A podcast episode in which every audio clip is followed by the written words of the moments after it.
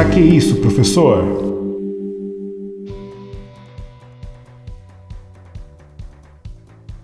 Olá, eu sou o professor William Souza e esse é mais um episódio do podcast Pra que isso, professor? O seu podcast semanal de história. Hoje pode parecer uma história surreal, mas aconteceu de fato. Vou abordar a história de Yasuki, o invencível samurai negro. Mas para tentar entender como tudo isso aconteceu, vamos chamar o Recapitula. O Japão sempre foi um país com a sua cultura muito fechada, mas também outros países, em busca de melhores acordos comerciais, buscavam novos consumidores e produtos.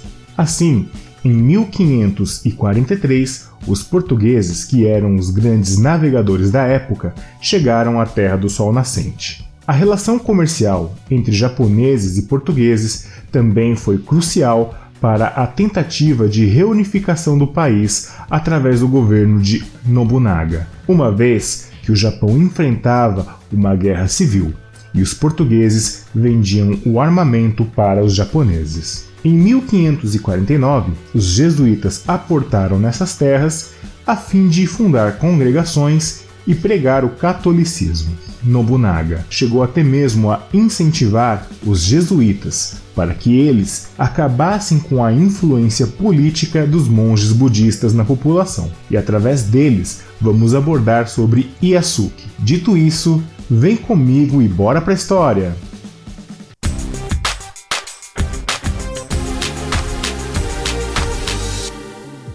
Em 1579, o jesuíta italiano Alessandro Valignano chegou ao Japão e junto dele estava Yasuki. Não se sabe ao certo a sua data de nascimento, que pode ter ocorrido entre 1555 e 1566. Também não se sabe o seu país de origem. Algumas fontes sugerem que foi Moçambique, outros Angola e até mesmo Nigéria. Também não pode-se afirmar que ele era um escravo.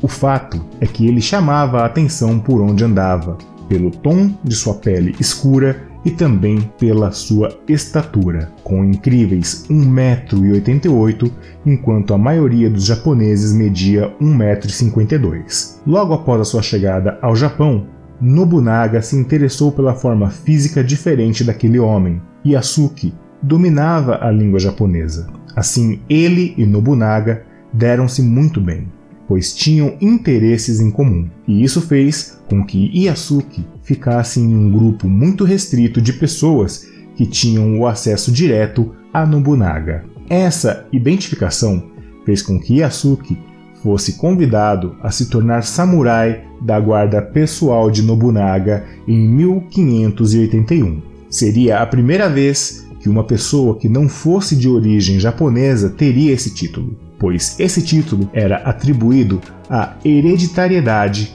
e laços sanguíneos. Outros estrangeiros também conseguiram se tornar samurais, como o britânico William Adams e o francês Jules Brunet. Nobunaga foi atacado e forçado a cometer o auto-suicídio, conhecido como seppuku, em 1582. Yasuki ainda tentou defender o mestre e amigo, e após a sua morte, juntou-se ao filho de Nobunaga para lutar contra Akeshi Mitsuhide e seu exército. Porém, ao perceber que seria derrotado, o filho de Nobunaga também praticou o seppuku. Após essa batalha, Yasuki foi poupado, talvez para evitar conflitos futuros com os jesuítas, pois Mitsuhide precisaria de mais aliados para enfrentar este momento conturbado no Japão. Após isso, pouco é falado sobre a vida de Yasuki, mas o mais provável é que ele tenha voltado para junto dos jesuítas. A sua história inspirou mangás, animes e jogos eletrônicos, e recebeu uma música cantada pelo rapper Emicida. Porém, não se sabe quando e de que forma morreu o primeiro e talvez único samurai negro.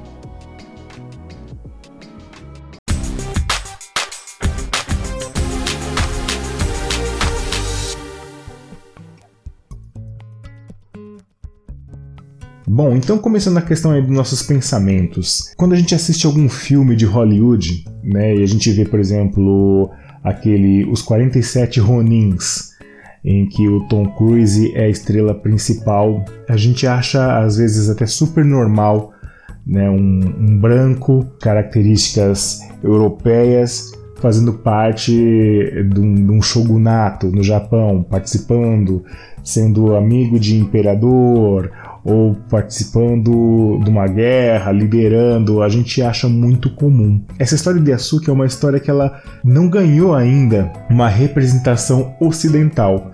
Tudo que conhecemos a respeito dessa história do primeiro e único samurai negro é através de histórias que são contadas no Japão. Aliás, a gente não consegue pensar numa relação em que um homem provavelmente é, muçulmano, estava junto com um jesuíta e se tornou samurai. Ou seja, quando a gente para para pensar nessas ligações, é uma coisa muito surreal, mas isso de fato aconteceu.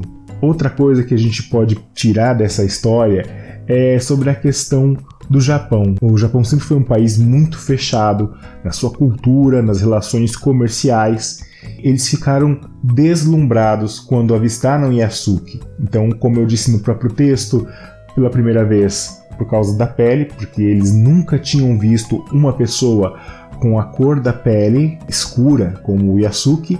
Eles ficaram muito impressionados e também por causa da sua altura. Os japoneses, devido à sua nutrição e da sua constituição física, eles eram baixinhos. Yasuki ele já era uma pessoa muito alta, dizem que em torno de 1,88m, 1,89m, então ele se destacava dos demais.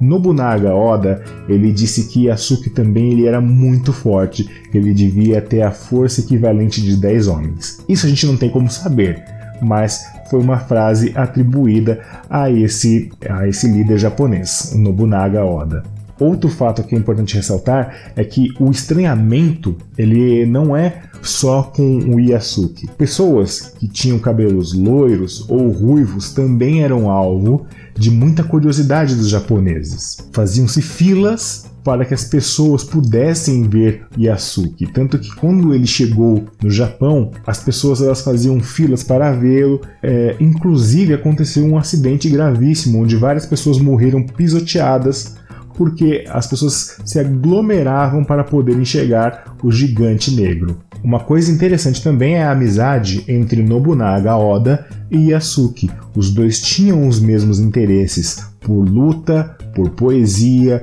por arte, e isso fez com que a amizade entre os dois ficasse fortalecida. Nobunaga Oda ele considerava tanto Yasuki que ele era um dos pouquíssimos samurais a se assentar na mesma mesa que ele. E essa identificação ela foi crucial para que Yasuki fosse convidado a se tornar samurai da guarda pessoal de Nobunaga. E isso foi interessante porque foi a quebra de um paradigma, porque foi a primeira pessoa que não era de origem japonesa a se tornar um samurai.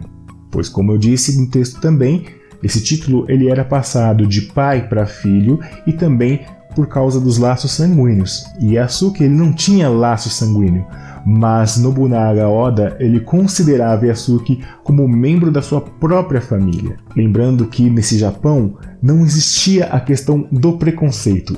Ele era muito respeitado, extremamente respeitado pela sua figura imponente. É muito triste pensar que a história dele ela não é tão conhecida e que também ainda hoje não temos tantos registros para que essa história ela possa ganhar mais corpo, mais detalhes. Mas o pouco que sabemos e o pouco que conhecemos sobre Yasuki é o suficiente para que a gente possa reverenciar essa história, que ela parece uma história surreal, mas é uma história verdadeira do primeiro samurai negro.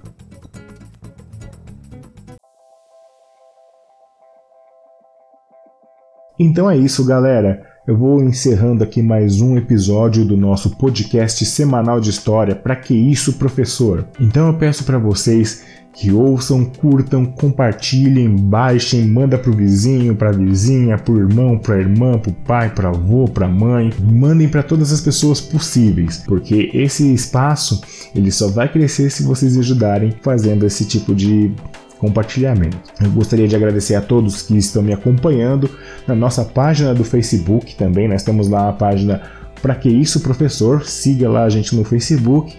e também né, na sua plataforma de áudio preferida, tá? Então baixe, ouça, compartilhe e também qualquer coisa, dúvida, sugestão, xingamento, receita de bolo qualquer coisa, dúvida, sugestão, reclamação, eu recebo pelo e-mail souzawilliam1983@gmail.com.